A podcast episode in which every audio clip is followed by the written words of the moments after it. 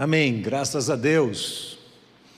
Eu creio, irmãos, que nós estamos vivendo um momento muito especial, momento em que estamos reclusos nas nossas casas, um daqueles momentos em que Deus nos convoca a parar a nossa vida e a dar um pouco mais de atenção àquilo que realmente é importante. Eu penso que, da mesma forma como Deus convoca o povo lá em Isaías, Isaías capítulo 26, versos 20 e 21, o Senhor diz assim: Meu povo, entrem nos seus quartos, tranquem as portas, escondam-se por um momento, até que passe a ira, pois eis que o Senhor sai do seu lugar para castigar a iniquidade dos moradores da terra.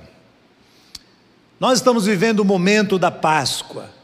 Durante este culto que estamos aqui prestando ao Senhor, nós destacamos três momentos muito cruciais dessa estonteante história que é a Páscoa. A Páscoa não é uma fábula, é um fato real, comprovado. Deus havia prometido a Abraão que a nação dos hebreus serviria ao Egito por 400 anos e ali iria padecer, mas que Deus levantaria um libertador e os livraria das mãos do grande Faraó, com poder e grande glória. Pois bem, o livro do Êxodo inicia-se com o chamado de Deus a Moisés, o libertador dos hebreus.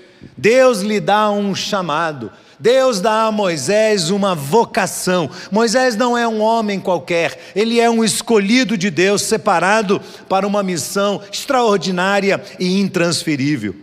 Em seguida, como nós vimos aqui nos textos, Deus dá uma promessa do livramento. Moisés é o libertador. Ele é apenas uma sombra do libertador que viria depois. Ele é apenas um libertador, mas é humano. Por isso Moisés tem os seus medos, Moisés tem os seus receios, ele tem dúvidas se será mesmo relevante àquela missão tão nobre da, na qual não poderia jamais falhar. Então Deus consola o coração de Moisés e lhe dá uma promessa de que ele iria libertar a nação de Israel por meio das suas mãos com poder e grande glória. No terceiro texto que nós lemos, nós vimos o cumprimento desta promessa de Deus. Por quê? Porque Deus é fiel. Deus nunca falha em relação às suas promessas. Tudo aquilo que Deus promete, Ele cumpre. Então, o texto de Êxodo que nós lemos, capítulo 12, a partir do verso 29, mostra aquela tragédia terrível que se abateu sobre os egípcios por causa da opressão que eles impuseram aos filhos de Deus. Aquela noite foi noite de horror.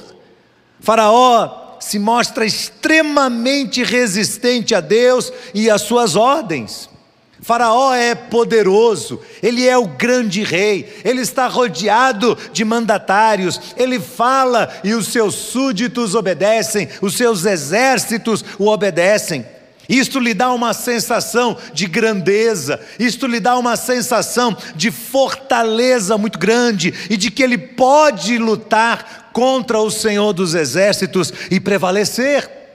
Por isso, Faraó endurece o seu coração, mesmo diante das nove pragas enviadas por Deus. Você lembra quais são aquelas pragas? As águas viram sangue, todas as águas. Segundo, as rãs invadem todo o ambiente. Terceiro, a piolho, pediculose, avançando sobre todos. Quarto, o lugar é, é cheio de moscas, moscas por todos os lados. Quinto, os animais são acometidos de pestes e há uma baixa muito grande na pecuária. Sexto, úlceras e tumores malignos arrebentam nas pessoas e nos animais. Sétimo, a chuva de saraiva, chuva de pedras que vem e que destroem tudo que eles tinham. Oitavo, os gafanhotos invadem todas as plantações, comem tudo, todo o investimento agrícola feito. Nono, as trevas, trevas espessas, por três dias, nada de luz, escuridão absoluta. Neste momento, há uma pausa solene. O Senhor institui neste momento, depois da nona praga, o Senhor institui a Páscoa do Senhor. A décima chegaria, a última praga seria pior de todas, seria fatal. E o Senhor adverte o seu povo de que deveria permanecer nas suas casas. Cada família deveria matar um cordeiro e pegar o seu sangue e aspergir sobre as aduelas das portas. Este sangue seria um sinal para o anjo da morte que naquela noite passaria. As casas que estivessem protegidas pelo sangue seriam preservadas. O juízo iminente de Deus viria sobre todo o Egito. E Deus estava ali estendendo a oportunidade de que até mesmo estrangeiros pudessem ser libertos e pudessem ser abençoados naquela noite, porque Deus não faz acepção de pessoas. Certamente, alguns egípcios também aspergiram o sangue na porta das suas casas porque creram no Senhor, mas a maioria preferiu manter as suas tradições, preferiu manter a sua teimosia, preferiu manter a sua prepotência, a sua independência, a sua falta de respeito e de temor a Deus, afrontaram ao Senhor dos exércitos e agora vão ter que lidar com Ele. Sabe, sempre que eu vejo esses textos do Antigo Testamento, eu percebo que as culturas e as épocas mudaram mas que o ser humano permanece o mesmo. As mesmas tendências à prepotência que havia naquele povo no passado e ao pecado que imperava sobre eles, essas mesmas tendências também se estendem sobre nós e nós somos iguais. Nós estamos vivendo um momento ímpar da nossa história. Eu espero que essa situação possa ser contornada o mais breve possível e que não só o Brasil, mas todos os demais países possam voltar à normalidade, essa situação seja controlada a fim de evitar um dano muito maior. Por exemplo, como o que aconteceu em 1918, você sabe disso, essa situação de pestes já se é, repetiu por algumas vezes na história e em 1918 aconteceu a tal da gripe espanhola devastadora e violenta, ela foi considerada como o maior holocausto médico da história. Foi a pior das pandemias já registradas, dizimou cerca de 25 milhões de pessoas, sendo que dessas pelo menos 17 milhões morreram só na Índia. O mesmo se repetiu em outras ocasiões da história. O que é que está acontecendo? Quando situações como essa acontecem, o ser humano fica alarmado e eu realmente creio que nas entrelinhas deste fato há algumas lições importantes para a humanidade. Eu creio que Deus está nos chamando para conversar com Ele. Primeiro, há uma mensagem de Deus para o mundo, para o mundo não cristão, para o mundo que não acredita em Deus. O ser humano se tornou muito soberano. O humanismo fez com que o homem se tornasse cheio de si. Para muitos, Deus não existe. Ou se ele existe, ele é fraco, é conivente e perdeu o controle da história. Para tantos outros, parece ser elegante, parece ser chique designar-se como ateu, como agnóstico. Veja como isso dá ao homem um enorme poder.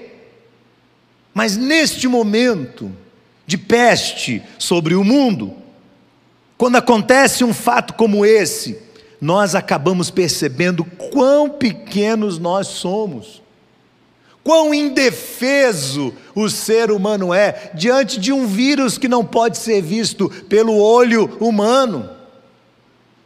Agora veja, no final do ano passado, um programa intitulado Portas do Fundo zombou de Jesus Cristo, afrontando o Senhor do cristianismo, desrespeitando os cristãos, insinuando que Jesus Cristo era um gay, descumprindo a lei da liberdade religiosa, afrontando a democracia do nosso país.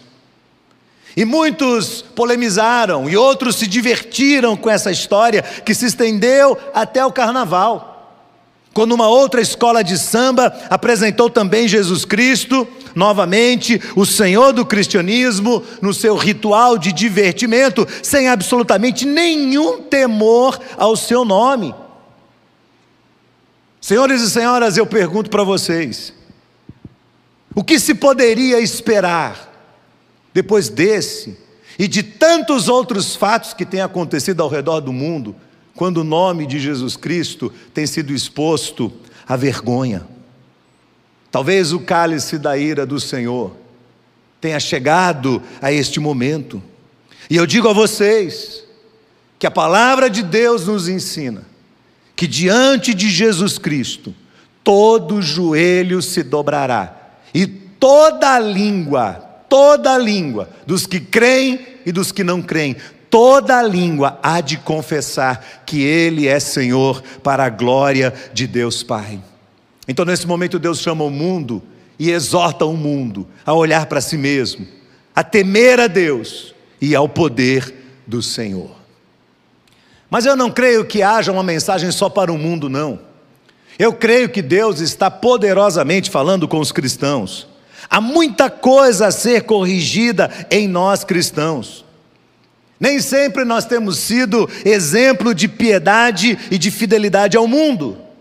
Portanto, a Bíblia nos exorta a examinarmos a nós mesmos e a observar com critério se nós temos dado um bom testemunho da nossa fé. E vez por outra, Deus faz com que nós sejamos também abatidos para conversar conosco e para examinar o nosso coração.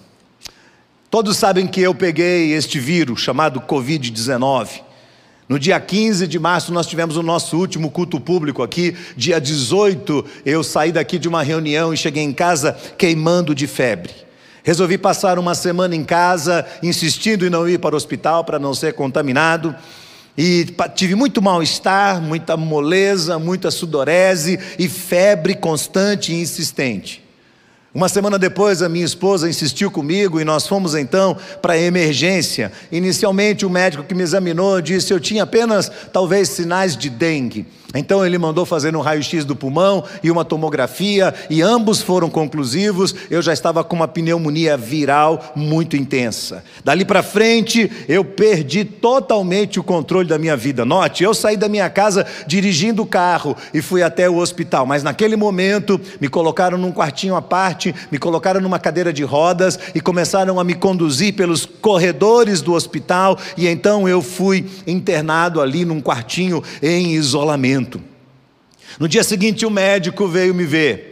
Me observou e ele era um homem muito alegre, muito comunicativo, muito eficiente e muito seguro. Me deu esperanças, trabalhou comigo, me deixou bem ciente da situação, do que estava para acontecer. E os três dias que se seguiram foram dias de febre persistente, de alguma dificuldade respiratória, de alguma confusão mental, perdi o paladar, perdi o olfato, o olfato foi totalmente modificado e eu fui marcado ali por uma ausência de sono. O meu sono era interrompido por uma síndrome respiratória e por espasmos abdominais. Era algo incrível, porque eu tentava dormir, eu queria dormir, mas eu não conseguia, porque diante de mim iam aparecendo telas como se fossem telas de computador, cada uma contando uma história diferente, cada uma dando uma notícia diferente, inclusive de coisas que eu nunca havia visto na minha vida. Por exemplo, num daqueles dias, uma daquelas telas, daquelas quatro, cinco, seis telas que apareciam, era uma tela que falava sobre a venda de produtos da Indonésia. Eu não tinha visto nada sobre isso.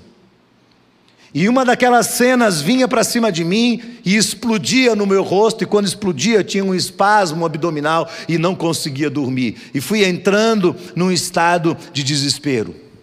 Então, numa daquelas noites acordado, minha esposa estava do meu lado, ali dentro do hospital, cuidando de mim. E numa daquelas noites eu me sentei na cadeira, estava com uma dificuldade de respirar. Então eu abri as minhas mãos, levantei as minhas mãos para o céu e orei. É claro, eu queria que Deus me livrasse daquele mal-estar, mas eu percebi ali que Deus estava me convocando para avaliar a minha própria vida diante dele. Então comecei a fazer ali uma análise, e o Espírito passeou pela minha alma, mostrando questões que eu tinha que tratar dentro de mim. No dia seguinte chegou o resultado do exame, positivo. Uma das médicas da equipe veio conversar comigo sobre as implicações do tratamento com hidroxicloroquina. E para fazer aquele tratamento eu deveria assinar um termo de responsabilidade. Eu conversei bastante com os médicos e foi muito interessante porque tomamos aquela decisão em conjunto. No primeiro dia eu fui colocado no oxigênio, no primeiro dia de tratamento. E foi interessante porque até aí eu estava caminhando pelo quarto durante o dia. Eu sou uma pessoa muito agitada, eu não consigo ficar parado. E eu ficava caminhando, mas no instante que eu fui colocado no oxigênio, eu fui limitado na minha forma de andar. Então eu estava entre a cama e a cadeira que estava ao lado da cama. Mas a médica resolveu colocar uma máscara maior. E, a, e o tubo daquela máscara era menor ainda. Então eu comecei a entrar em estado de pânico. Em algum momento eu estava me sentindo como se eu fosse um cãozinho de estimação preso a uma coleira, sem poder caminhar para lugar nenhum. Então começamos aquele, aquele tratamento, e havia ali na noite aquela confusão mental e não sei se você sabe disso, mas do sétimo ao décimo dia o vírus se torna bastante agressivo. Parece que ele sabe que ele está prestes a ser derrotado, então ele se empenha o máximo possível para atacar os pulmões. Foi um momento terrível, de sensação ruim. Eu não queria ir para a UTI, estava orando a Deus, percebia que o vírus era oportunista e que estava avançando para a destruição do pulmão. Comecei aquele tratamento e dois dias depois eu já estava melhor. Não tinha mais febre, o corpo estava mais disposto, eu estava já sem oxigênio e os exames de gasometria indicavam que os pulmões estavam oxigenando muito bem o cérebro. Eu estava sendo reanimado pela graça de Deus, Deus estava ali comigo, me abençoando. Dois dias depois, eu estava totalmente pronto, me sentia pronto para sair dali e para retornar para minha casa. Levantei, tomei um banho, comi e aguardei o médico. E quando o médico chegou e me examinou, ele celebrou comigo a alegria daquele avanço e me deu a alta e eu fui embora para minha casa. Deus agiu sobre a minha vida com poder e grande glória, mas não sem antes ter me derrotado. Antes de me curar, Deus precisava me derrotar. Ele precisava derrotar o meu próprio coração. Eu me lembrei, sabe do que? Eu me lembrei de Jacó no vale de Jaboque. Não adianta você querer escapar do confronto de Deus, nós estamos lidando com o Senhor da vida. Por isso, cristãos, este momento é o momento de reavaliação da nossa fé. Este é o momento em que nós estamos reavaliando o grau de confiança que depositamos em Deus. Ao tratarmos diante dele o que está fora do lugar na nossa vida, Deus está nos convocando para as nossas casas a fim de avaliar o nosso próprio coração cada um individualmente, cada família, cada casal dentro de casa precisa sentar agora e discutir o relacionamento de vocês, e precisam se perdoar, e precisam amar mais um ao outro, e precisam refazer a aliança um com o outro.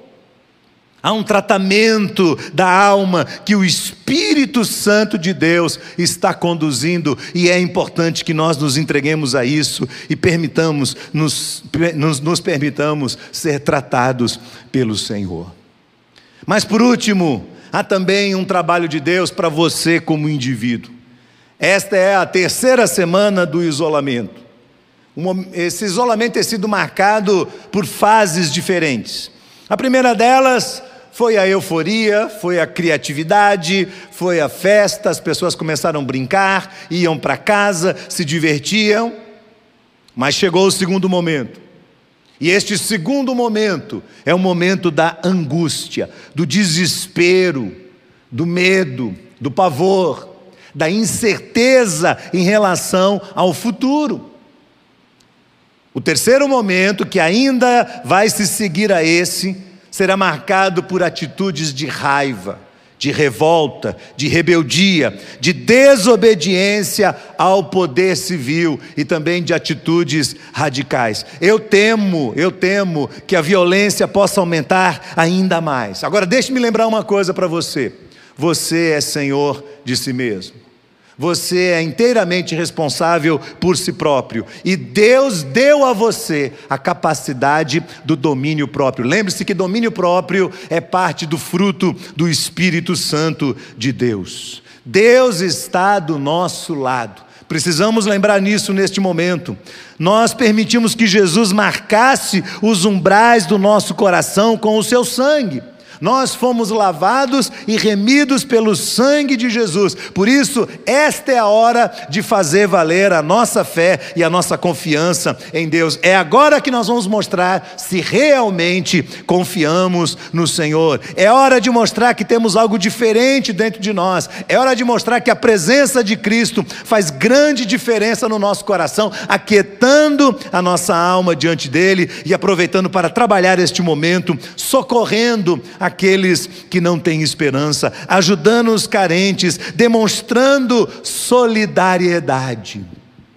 Nós temos um grupo muito grande de irmãs da nossa igreja que neste momento estão trabalhando por aqueles que não têm nenhuma condição e que precisam de, auxílio. Nós temos irmãs nossas costurando máscaras, nós temos irmãos nossos que estão levantando é, gêneros de, de, de, cesta básica, de, de, de, de grande necessidade para as famílias, e estamos aqui preocupados em como vamos ajudar estas famílias, pessoas fazendo campanhas para ajudar uns aos outros aproveitando este momento como algo que é um momento também, uma grande oportunidade da solidariedade. Irmãos queridos, a partir do Novo Testamento, a Páscoa adquiriu um novo significado. Desde o Êxodo, a Páscoa sinalizava a vinda de Jesus Cristo. Sim, Jesus Cristo, que é o nosso libertador, que é o nosso sumo sacerdote, ele é o Cordeiro perfeito de Deus que foi imolado por nós. Ele sim foi morto e o seu sangue nos limpou de todo o pecado. Mas lembre-se disso: ao terceiro dia, Jesus Cristo venceu a morte. Por isso, nós cristãos compreendemos a Páscoa como a celebração da ressurreição de Jesus Cristo, o nosso Senhor. Nós cristãos não temos o que temer, as pragas, sim, estão ao redor de nós. A sensação de fragilidade e de limitação do ser humano nos cerca. O pavor da pandemia atinge a todos.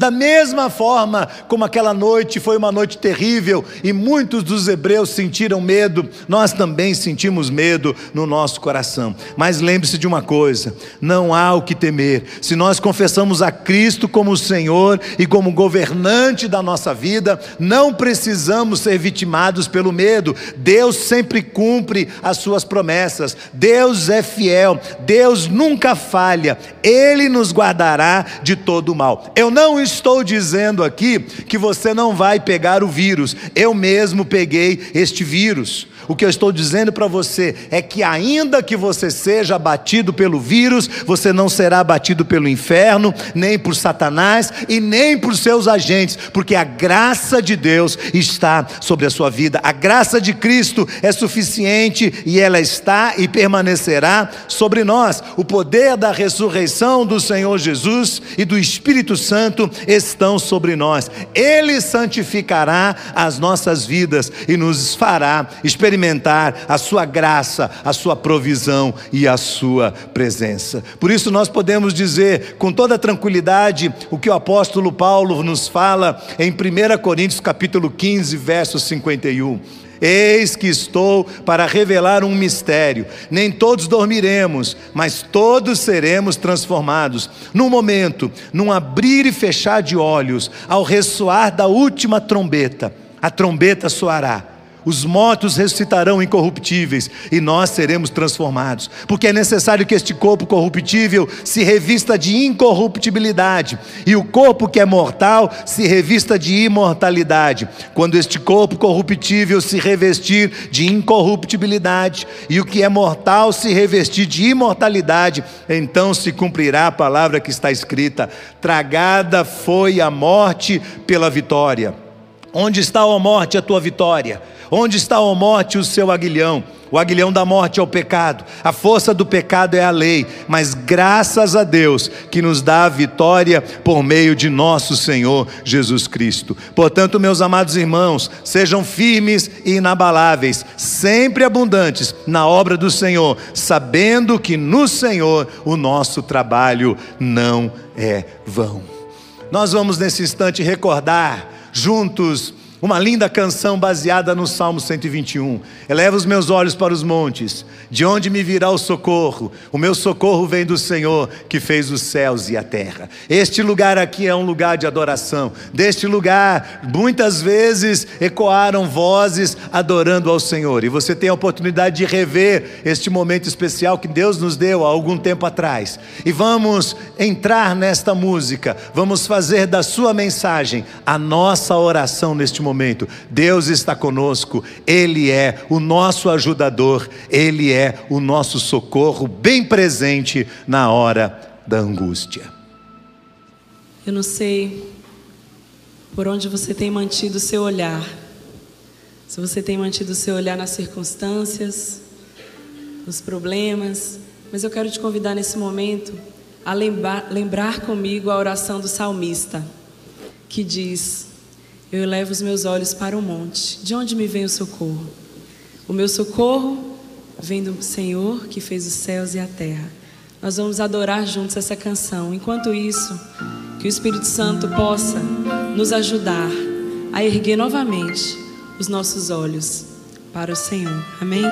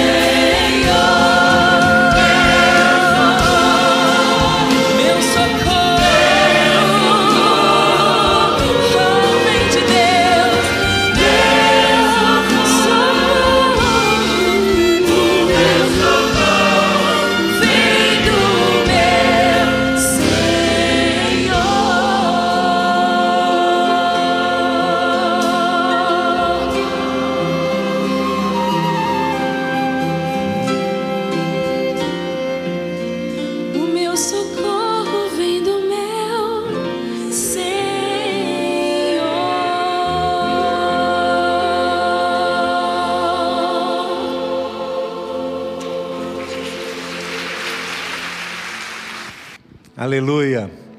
Nós não comemoramos mais a Páscoa como os judeus lá no Antigo Testamento. A partir do advento do cristianismo, tudo foi modificado. E o Senhor Jesus instituiu a ceia do Senhor. Este memorial que não tem mais as ervas amargas, que não tem mais a carne e o sangue de um cordeiro imolado, porque Jesus Cristo é o cordeiro perfeito de Deus que veio para nos livrar de todos os nossos pecados.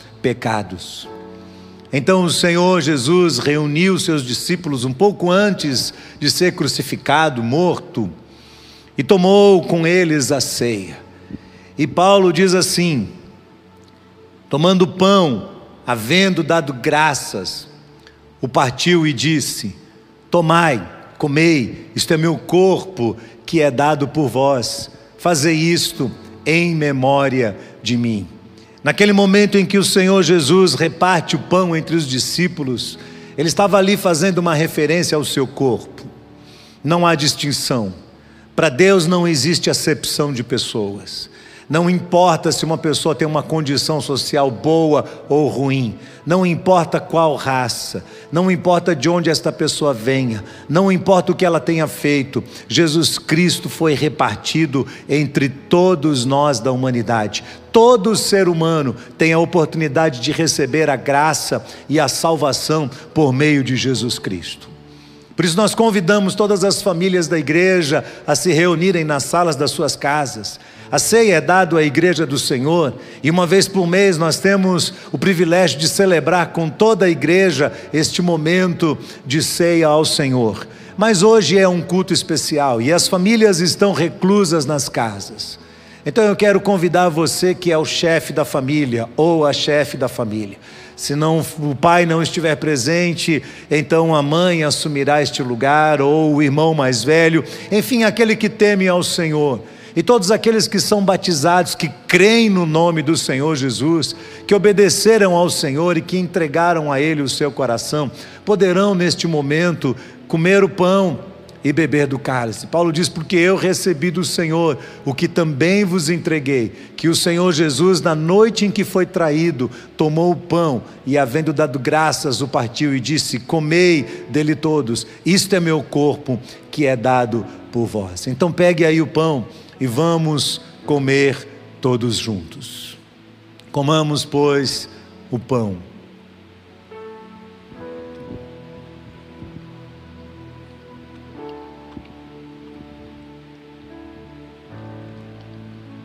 Obrigado, Senhor, pelo teu corpo ferido no Calvário por todos nós. Obrigado, Senhor, porque para o Senhor não há distinção de pessoas. Obrigado porque o Senhor morreu por toda a humanidade. Obrigado, Senhor, porque todo aquele que recorre ao Senhor tem acesso à tua presença e pode ser abençoado pela tua graça e pela salvação que há em Cristo Jesus. Tomando também o cálice, o Senhor disse: Bebei dele todos, este é meu corpo, este é meu sangue que é dado por vós, o sangue da nova aliança que é dado em favor de muitos. Jesus diz: Eu não vou beber mais deste cálice até aquele dia em que o beberei novamente convosco no reino do meu Pai. O sangue do Senhor foi derramado sobre a nossa vida, o sangue de Jesus foi derramado sobre o nosso coração. E nesse momento nós vamos agradecer ao Senhor por isso. Obrigado, Jesus, porque o teu sangue foi derramado sobre as nossas vidas. Obrigado porque fomos alcançados pela tua graça. Obrigado porque a tua palavra diz que o sangue de Jesus, o seu filho, nos purifica de todo o pecado. Em nome de Jesus. Amém. Vamos todos beber este cálice que representa o sangue de Jesus que nos limpa de todo o pecado.